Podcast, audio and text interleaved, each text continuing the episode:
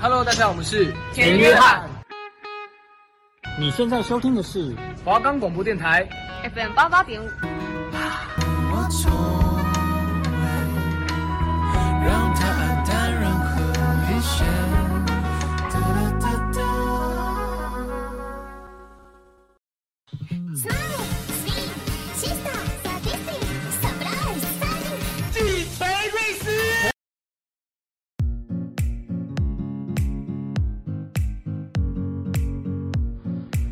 打破眼界，放眼未来，你的人生由你自己掌控。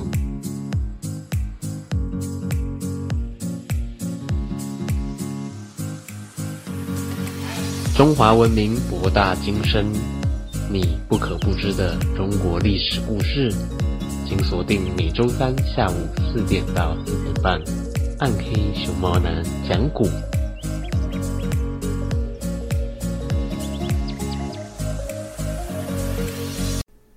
欢迎收听《鬼之狂播》哦，猫男讲古，我是主持人《鬼之狂暴》猫男哦。哎，来来来来，我们的节目可以在 First Story、Spotify、Apple Podcasts、Google Podcasts、Pocket Casts、Sound Out Player and KKBox 等平台收听，搜寻华冈电台就可以听到我们的节目喽。嘿嘿，那上个礼拜啊，算了，我们直接进入正题。小猫找告你，浑身是胆。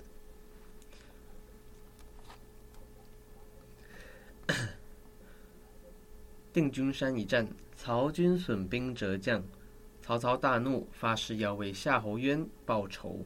他亲率二十万大军征讨刘备。张合劝说曹操把军粮转移到北山寨中囤积，然后进兵。曹操同意了。刘备得知此事，急忙与诸葛亮商议。诸葛亮说：“我听说中。”曹军的粮草都存放在汉水北山脚下，只要派人前去烧掉粮草。曹操就站不住脚了。老将黄忠得知此事，主动请战了。诸葛亮便派赵云做他的副手，一起去完成这项任务。两人率军到了汉水附近，扎下营寨。赵云对黄忠说：“现在曹操的二十万大军。”分别屯守在十个大营中，将军在主公面前声称要夺粮，这可是非同小可的大事。将军有什么办法呢？黄忠说：“我先去劫粮，如何？”赵云说：“还是我先去吧。”两个争执不下，只得抓阄。黄忠抓着了，赵云说：“既然将军先去，我一定要帮助你。如果第二天中午你回来了，我便按兵不动；没回来，我赵云就带人去接应。”黄忠同意了。当天晚上，黄忠带人悄悄地摸到曹营，杀了进去。曹军毫无防备，被杀得大败而逃。黄忠刚要下令点火烧粮，就听到一片喊杀声。张合已经带领曹军大队人马赶到，将黄忠等人团团围住，混战在一起。赵云等到中午还不见黄忠回来，知道不好，披挂上马，带了三千兵马前去接应。临行前，他对手下说：“你们可要守好营寨，两边多布置些弓箭手，做好准备。”赵云刚到曹营，就看见几员大将围着黄忠厮杀。赵云大喝一声，拍马挺枪杀入重围。左冲右突，如入无人之境。一把枪照住浑身上下，如同梨花般纷纷落下，又如同飘雪般四处纷飞。张合心中害怕，不敢迎敌。曹兵都听过赵云的威名，看见旗上有“赵云”两个字，都吓得一哄而散。赵云救了黄忠等人，且战且跑，一同向营寨奔去。一路上无人追赶。曹操在高处看见了，十分吃惊，忙问众将：“这员大将是谁呀、？”有人告诉他：“是常山赵子龙。”曹操说：“他当年在长坂坡的威风，竟然还在呀！”于是急忙传令，不许轻敌。曹操听说赵云救了黄忠，十分恼火。亲自率领众将从后面追赶上来。赵云回到寨前，就听到后面杀声震天，追兵已到。赵云这时只有几千兵马，如果和曹操的数十万大军硬拼，无疑是以卵击石，自取灭亡。赵云身边的人都露出了惶恐不安的神色，劝告赵云说：“追兵近了，可以马上叫士兵们关上寨门，上塔楼上防守。”赵云镇定自若地说：“不需要关寨门，你们难道不知道我当年在当阳长坂坡时，单枪匹马，视曹军八十万大军如同草芥一般？现在有军队，有大将，害怕什么？”他命令弓弩手埋伏在营前，寨内偃旗息鼓，自己单枪匹马站在营外。曹军赶到近前，看见赵云一个人骑马站在营门外边，身后营门大开，非常惊疑，不敢再前进。曹操亲自来到阵前，下令向寨内冲杀。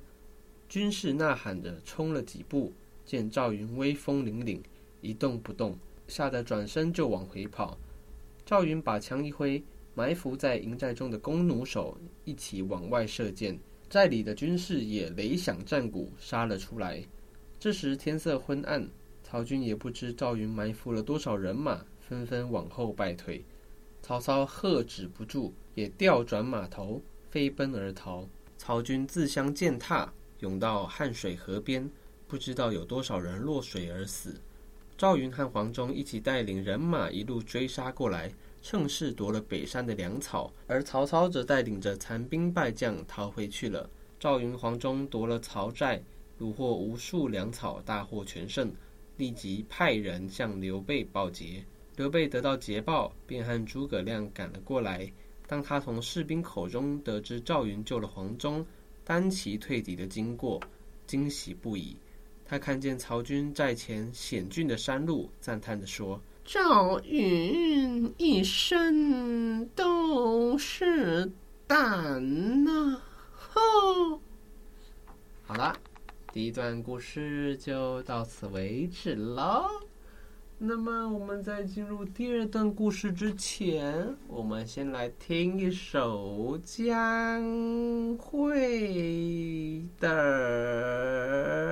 《港都夜曲》。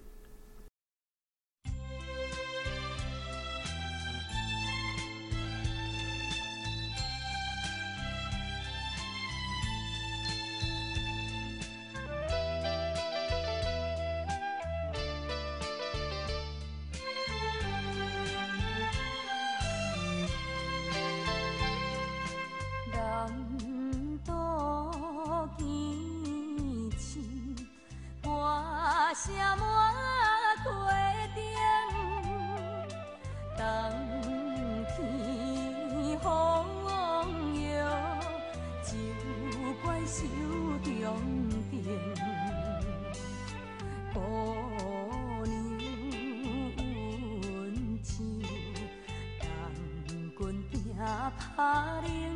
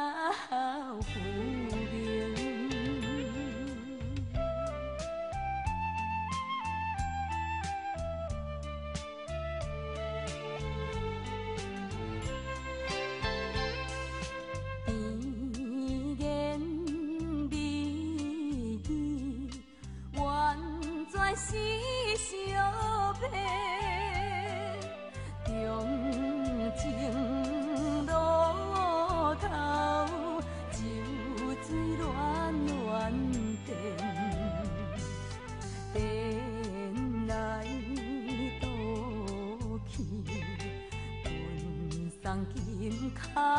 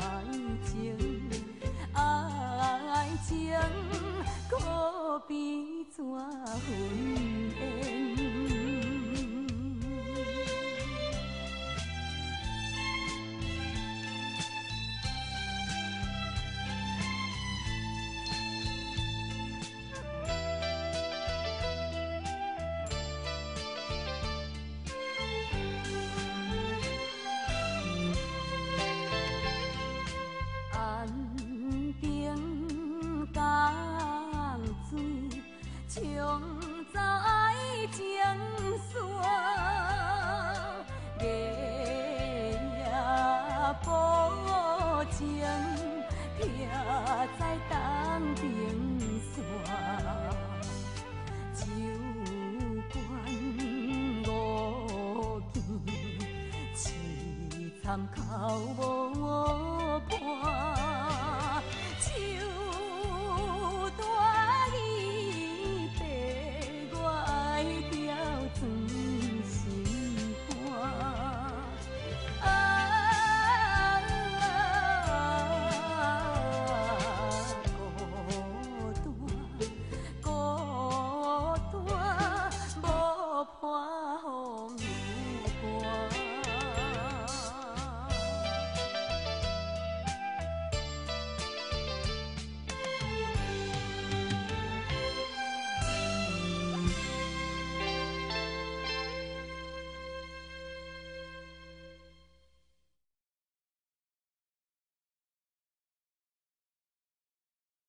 欢迎再次回到鬼之广播，猫五男，喵喵喵喵喵喵喵喵喵喵喵喵。那上一段故事中呢，我们讲了这个，呃，赵云非常勇猛，是不是？那好了，废话不多说，我们直接进入第二段故事喽。杨修之死。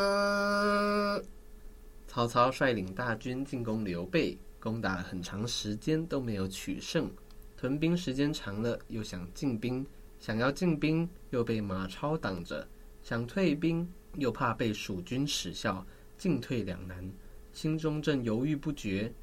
这一天，曹操正在烦恼，厨师送来一碗鸡汤。曹操见鸡汤中有一块鸡肋，心里有所感触。这时，大将夏侯惇前来请示夜间的口令。曹操随口说：“鸡肋，鸡肋。”于是夏侯惇传令众将口令为“鸡肋”。曹操手下有一名文官杨修，听到这个口令后，立即命人收拾行装，准备撤退。有人报告了夏侯惇，夏侯惇得知此事，大吃一惊，连忙把杨修请到营里，问他为什么收拾行装。杨修说：“从今夜的口令来看，就知道大王马上要退兵了。鸡肋吃起来没有味道，丢弃了又可惜，不正和我们现在的处境一样吗？进无法取胜，退又怕人耻笑。”长期留在这里也没有什么好处，不如早点回去。明天大王一定会下令退兵的，所以预先收拾行装，怕到时候会慌乱。夏侯惇十分佩服杨修的分析，说：“您真是知道魏王的心思啊。”他也开始收拾行装，于是营中各将都纷纷整理行装，准备撤退。这夜，曹操心中慌乱，睡不着觉。他手提钢斧到营中巡视，看见夏侯惇寨内的军士都忙着收拾行李，曹操大吃一惊，赶忙把夏侯惇叫回大帐，询问原因。夏侯惇说：“主簿杨修预先知道大王想退兵。”曹操立即招来杨修盘问，杨修便把鸡肋的意思说了。曹操听了大怒，说：“你好大的胆子，竟敢胡言乱语，扰乱军心！”命人把杨修推出去斩首示众。原来杨修这个人很有才气，又喜欢显露自己。多次引起曹操的不满。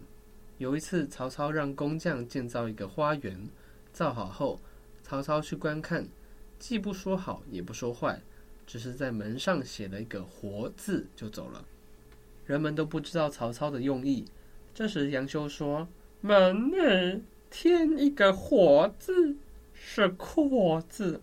大王是嫌这个辕门太宽阔了。”工匠们又重新建造了辕门，造好后又请曹操前来观看。曹操看了后非常满意，就问：“是谁知道我的意思？”人们告诉曹操是杨修。曹操虽然嘴上称赞杨修一番，但心里却很反感。又有一次，塞北送来一盒酥糖。曹操在盒盖上写了“一盒酥”三个字，然后放在案头。杨修进来看见，竟然取来池子，和众人把酥糖分吃了。曹操知道了，直问杨修。杨修说：“您在盒上亲手写了一人一口酥，我们怎敢抗命？”曹操听了，哈哈大笑，但心里却十分厌恶杨修。曹操常常害怕别人会在暗中谋害自己，就说自己在梦中喜欢杀人，不让人在他睡觉时接近自己。有一次，曹操睡午觉，被子落在地上，一个侍从慌忙给曹操盖被子，曹操竟突然跳起来，拔剑将侍从杀了，又上床睡觉。过了半天才起来，假装十分吃惊地说。是什么人杀了我的侍从？大家告诉他实情，曹操痛哭失声，命令手下厚葬这位侍从。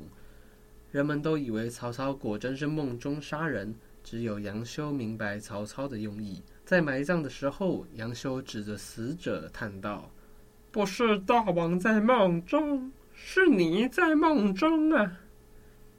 曹操听了杨修的话，更加厌恶，当时就有杀了杨修的心意。曹操的第三个儿子叫做曹植，他十分喜爱杨修的才华，常邀请杨修谈论，直到深夜。曹操想要把曹植立为太子，大儿子曹丕知道了，就想请内臣吴植到自己的府上商议对策。他用大筐装满布匹，暗中把吴植放在里面，运到府里。杨修知道了，就把这件事情告诉曹操。于是曹操安排手下在曹丕的府门前监视。曹丕赶忙找吴植来商讨对策。吴植故意让人将运满布匹的筐子给曹操的手下检查。曹操的人检查了，告诉曹操，曹操认为杨修故意陷害曹丕，越发讨厌杨修了。曹操想要试探曹丕、曹植的才干，叫两人各自想办法出城门。他暗中却叫人吩咐守城士兵不要放他们出去。曹丕先到，守门人阻挡他，只好退了回去。曹植听说了，连忙问杨修请教对策。杨修说。你是奉丞相的命令出城的，如果有阻挡的，可以把他杀了。曹植听从出城，被阻挡了。曹植骂道：“我奉丞相的命令，谁敢阻挡？”他立刻把守门的人杀了。曹操认为曹植比较能干，后来又有人告诉曹操说，这都是杨修出的主意。曹操大怒，因此也不喜欢曹植了。杨修曾经为曹植拟写过十多条回答曹操的答案，以防被曹操问话。因此，每当曹操以国家大事问曹植时，曹植总能对答如流。曹操心里十分奇怪。后来，曹丕买通曹植身边的人，偷了杨修写的答案来给曹操。曹操看了大怒，说：“这个匹夫！”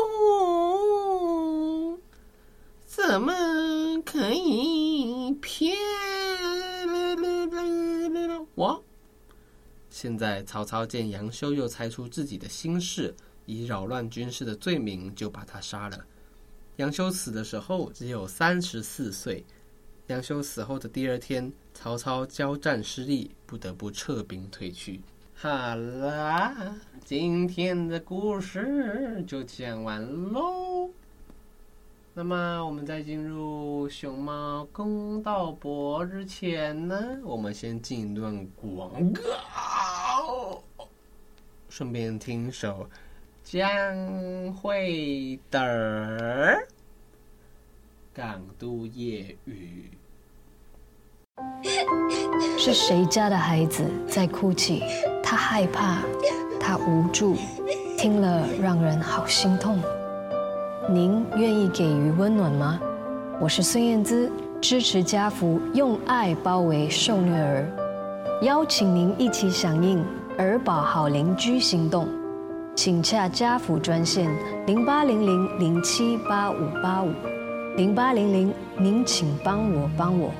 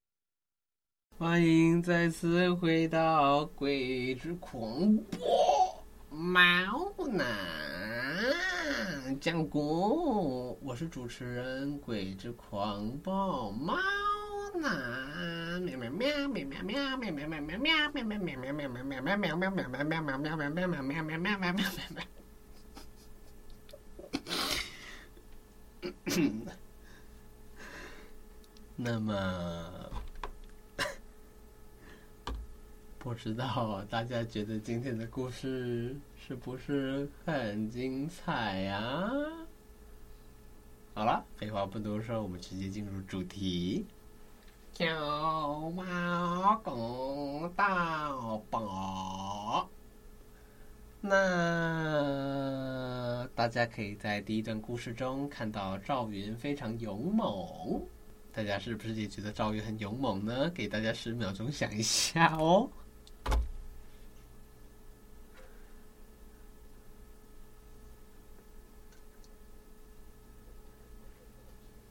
好啦，嗯，这个第二段故事中呢，我们可以看到曹操因为嫉妒杨修的才华，而找了个借口。把他给杀了，这个曹操是不是很坏呢？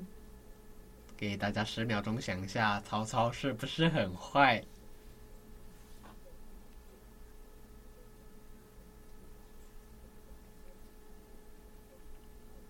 好的，看来大家也都觉得曹操非常坏哦。那这时候你可能又想问啦，啊？鬼之狂暴猫男，那你是不是也像曹操一样坏呢？这个问题问的非常烂啊！鬼之狂暴猫男，从小饱读诗书，上知天文，下知地理，同时呢，我的品性也是非常好的哟。所以不像曹操那么坏。好啦，今天的节目就到此为止喽。